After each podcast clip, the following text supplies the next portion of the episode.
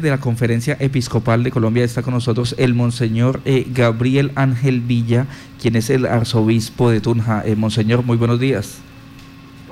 Muy buenos días para usted y para todos los oyentes.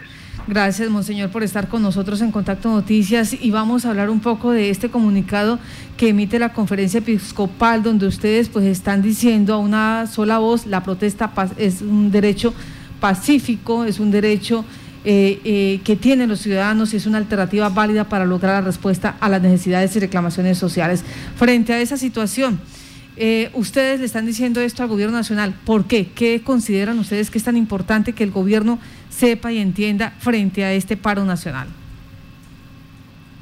Sí, realmente pues, la conferencia episcopal como vocera de muchas personas creyentes y también personas de buena voluntad ha expresado esta preocupación la situación que estamos viviendo. Esto no es de ahora, esto se venía fraguando desde hace tiempo y el florero de Llorente fue lo de la famosa reforma tributaria. Pero entonces en este comunicado pues hay unos ocho puntos claros, los cuales expresamos la posición de los obispos. En primer lugar, pues manifestando que la protesta pacífica es un derecho y que por tanto está respaldado por la Constitución de Colombia, pero a la vez que la necesidad de tener en cuenta la crisis sanitaria que estamos viviendo en este momento para saber manejar esa protesta. Sí, señor. Por otra parte, pues el rechazo a todas las formas de violencia y de violación de los derechos humanos vengan de donde vinieren, porque en esto siempre hay que ser también objetivos, pues, la violencia a veces viene de parte y parte. Y el dolor que sentimos también por los muertos que ha habido en estas circunstancias, los heridos, los enfermos, que también no han podido contar con la atención médica debido también a los bloqueos y a, este tipo de situaciones que estamos viviendo. Adicional, Por otra parte, pues sí, sí.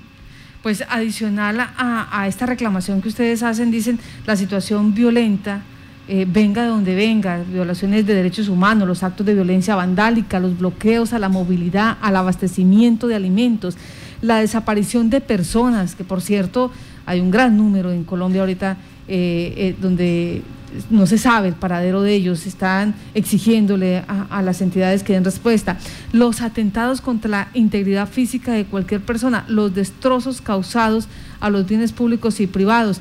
Eh, esta reclamación que ustedes le están haciendo tanto a, a las personas que están manifestando como al gobierno nacional y a sus entidades, eh, se hace eh, en un momento tan, tan digamos, sensible.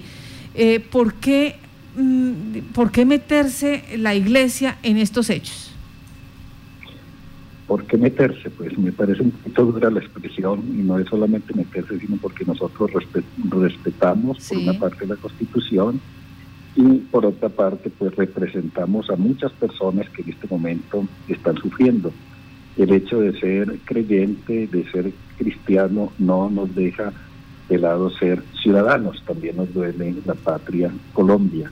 Y la Iglesia siempre ha clamado por el respeto por la persona, la dignidad de la persona, su dignidad es inviolable, la vida es sagrada y siempre hemos sostenido que la violencia venga de donde venga, no soluciona nada, solo produce muerte, sufrimiento.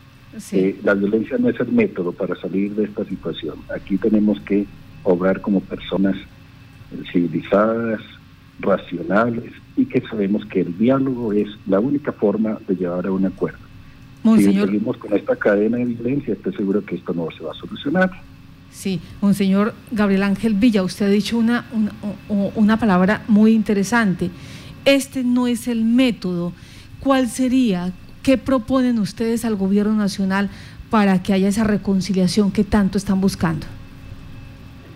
Escuchar los distintos sectores. A este es el momento de evitar egos y posiciones que estén simplemente favoreciendo personas o grupos y tiene que ser un diálogo abierto, participativo de personas, de instituciones para llegar a acuerdos. Estamos en una situación difícil y en la noche a la mañana no vamos a encontrar una solución que arregle todos los problemas que ha tenido históricamente el país, pero sí se deben buscar canales de diálogo para que a través de distintas eh, instituciones, personas, den luces para poder ir saliendo de esta coyuntura principalmente de violencia en el momento y a largo plazo todas las situaciones que afligen al país, el desempleo, eh, la salud, la educación, todos son temas que son reclamos hoy, pero que necesitan también de distintas, distintos aportes de los distintos sectores que conforman el país. O sea, estos reclamos válidos deben ser atendidos y de esta manera eh, garantizar ese diálogo para hablar de reconciliación, es lo que le entiendo. Sí, claro. En este momento las posiciones mm, cerradas no, no, no sirven para nada. En este momento hay que buscar el vías de diálogo participativo, no solamente de quienes ostentan el poder en el momento, sino de quienes también están eh, de la oposición. Entonces son todos los sectores porque todos formamos el país. Permítame, Monseñor, porque eh, ustedes dicen, es urgente abrir estos canales de diálogo social, pero también la iglesia en Colombia se ha caracterizado por eh, implementar unas metodologías, por, eh, por, esa parte pedagógica. En ese, en, ese sentido, voy a aprovechar de esa experiencia, esa experticia que tienen ustedes cuáles serían esos canales de diálogo social, cómo hacerlos, eh, qué proponerle al gobierno. Mire, hay posibilidad de, de, escucha, hay posibilidad, no sé, de trabajar de la siguiente manera. ¿Qué proponen ustedes? Lo primero es hacer un diagnóstico de todo lo que está viviendo el país, identificar bien cuáles son los problemas más urgentes y de acuerdo a las posibilidades mismas que tiene el país, buscar las soluciones a lo más urgente y a largo plazo aquellas situaciones que pueden dar un poquito más de espera, pero en el momento es identificar los problemas, hacer un diagnóstico, una lectura de la realidad, a la luz de esa lectura hacer como un, un diagnóstico y ese diagnóstico llevar a unas acciones concretas que solucionen lo más urgente del momento. Sí, señor. Monseñor, eh, me llega acá un ciudadano eh, que lo está escuchando muy cuidadosamente y dice, pues una de las propuestas que se daban en la reforma tributaria es que las iglesias, Colombia es un país laico, es que las iglesias eh, pagaran ciertos tributos, pagaran, por ejemplo, renta. Frente a eso, ustedes hablando de ese, de, esa, de ese diálogo, de, de, de esa solicitud de reconciliación, la Iglesia Católica estaría dispuesta a, pagar eh, esos impuestos de tal manera como de, poner ese granito de arena para construir el país? A ver, yo creo que en esto también hay un poco de desinformación, porque si se trata de impuestos sobre una ofrenda que de un fiel, pues eh, habría que pensarlo, pero de hecho la iglesia paga impuestos por las propiedades que le rentan algo, eso nosotros pagamos impuestos, pagamos IVA. Por otra parte, en la, sociedad a veces no reconoce ciertas eh, actividades sociales que realiza la iglesia y que están es prácticamente subsidiando lo que hace el Estado, lo que no hace el Estado. Por ejemplo, aquí en Tunca tenemos dos grandes asilos sostenidos por la iglesia. Tenemos dos amparos de niños huérfanos y eso lo ha hecho la iglesia. La mayoría de las instituciones educativas, hospitales, han sido iniciativa de la iglesia. Hospital San Rafael, que lo fundó aquí en Tunja, la iglesia.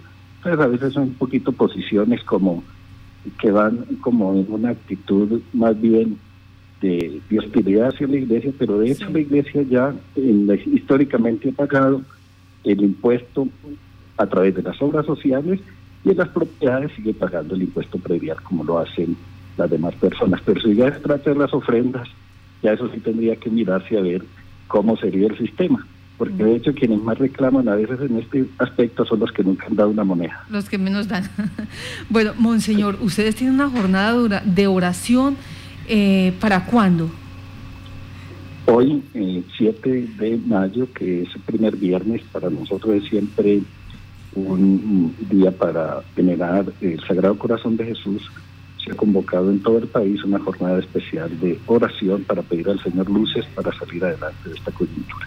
Monseñor, pues eh, muchas gracias a usted, Monseñor Gabriel Ángel Villa Baos, eh, arzobispo de la Arquidiócesis de Tunja, eh, y quien ha estado también muy en contacto con todos los obispos del país.